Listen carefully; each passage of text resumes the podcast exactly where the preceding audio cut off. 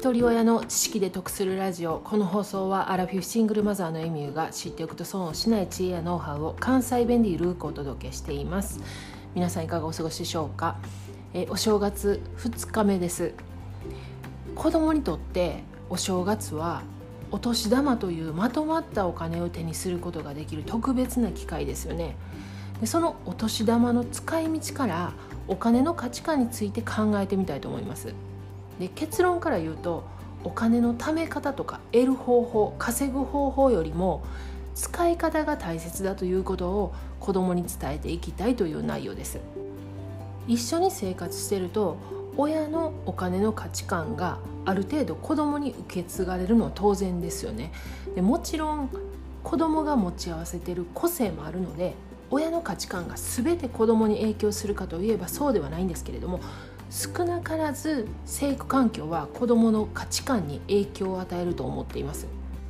我が家には17歳の娘ともうすぐ8歳になる息子がいてて年の差が10歳なんですね。10年一昔という言葉もあるように10年経つと社会背景も変わるし生活環境親の経験値によって考え方も随分変わってきます。なので娘が8歳の時と息子が8歳の今とでは私自身の価値観が違うのは当然なんですよね。娘が小学生だった頃と今とを比較しながら変わった価値観によって私自身が子供へのお金の教育がどう変わったかを考えてみました17歳の長女が小学校6年生までお年玉はね全額私が管理してました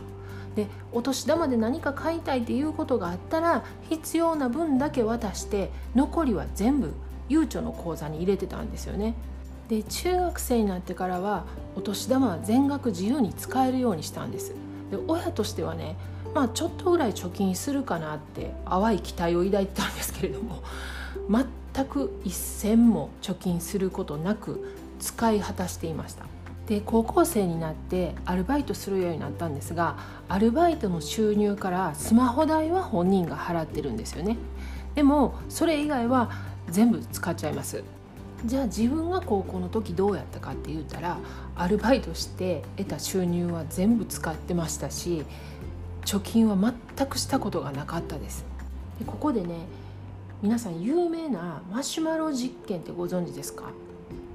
あのどういう実験かというと4歳の子供にね一つマシュマロを見せて親がねあの15分後に帰ってくるとでもその間このマシュマロを食べずに我慢できたらもう一個マシュマロあげるよって伝えて我慢できるかどうかを確認する実験なんです。で我慢できた子はその後の追跡調査で学業成績が高かったり年収が良かったっていう実験結果なんですけれどもこれは何を示しているかというと自制心セルフコントロール能力の重要性なんです。ですがこの実験のここ最近近年の再現実験ではマシュマロを我慢できたかできなかったかという自制心の結果だけではなくて我慢できた子は家庭の経済的背景の影響が大きいことが結果で分かったそうです。どういうことかというと我慢できた子は周りの大人が裏切らない。経済的に余裕がある家庭で育った子は我慢したら報酬を得られやすい。でも逆に経済的な余裕がない家庭で育った子はいくら我慢しても報酬を得られなかったり周りの大人が信用できない。我慢したこれ買ってあげるって言ったのに買ってくれなかったり、まあ、親の一貫性がなかったり裏切られたり大人への信頼とか心理的安全性がない子がこのマシュマロを我慢できなかったっていうことが分かったそうなんです。で私この実験結果を聞いてなるほどなと思いましたなぜなら私が子供の頃にお年玉もらってそれを銀行に貯金するんですけど次見たら減ってるんですよね。で親に聞いたら生活費が足りひんから借りてるって言うんですけどでも全く返してくれない。また翌年もお年玉もらって貯金するんですけどまた減ってるんです。そしたらね子供もアホやないから貯金したら使われるって思うからねその前にね全部使わな損やって思うんですよね。で小学校高学年ぐらいからお年玉を全部使うようになったんです。でそういう家庭環境で心理的安全性がない中で育った私自身のお金に関する価値観なんですけれども安心してください。大人になってからでも勉強したらちゃんと変わることができます。もちろん子供のねお年玉を使い込んだりはしてなかったんですけども娘にちゃんとしたお金の教育ができてなかったんですよね。で家計は、まあ、やりくりできてたんですけれどもお金に対する概念自体が変わったのがここ数年前からなんです。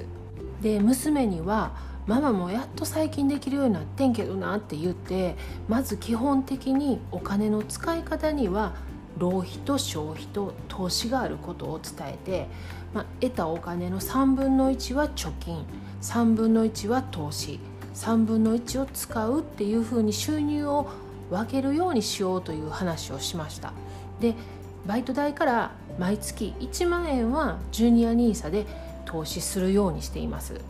で最近少しずつなんですけれども彼女の意識も変わりつつあって、まあ、バイクの免許を取りたいということでねその目的のために貯金できるようにもなりました、まあ、これはめちゃめちゃ大きな成長やと思っています。で8歳の息子には少しずつなんですけれどもその浪費と消費と投資の話をしていて、まあ、お年玉のね合計をね3つに分けるという話をしていますきっとまだ全く理解できてないと思うんですけれども、まあ、こうやってコツコツ種をまき続けるしかないなと思ってるんですけれども今私がやってるお金の教育が数年後にどういう形で彼らの人生に影響があるのか全く分かりません。で娘が8歳の時にねこのようなお金な教育はできてなかったんですけれども、まあ、何事もね遅いということはないと思ってます。だってね私がお金の勉強しだしたの50前やからね。なので今日はお年玉の話からお金の使い方をどうやって子供に伝えるかというお話をしました。お正月はお年玉もあるので子どもたちとお金について話せるいい機会ですのでこの時期を利用して親子で勉強してみるのもいいかもしれませんよね。過去回51回で192万円かけて10年で3万円しか増えない学資保険の罠というお話をさせてもらってます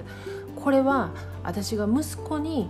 郵便局の学資保険をかけてたんですけれども解約するっていう話なんですねでこの時はまだ解約する前だったんですけれどももうすでに解約しました。で解約した後どういうふうにしてるかっていう配信もまた後日させてもらいたいと思いますのでよかったら概要欄にリンク貼ってます。合わせて聞いてみてください。では最後までお聴きいただきありがとうございました。今日も笑顔で。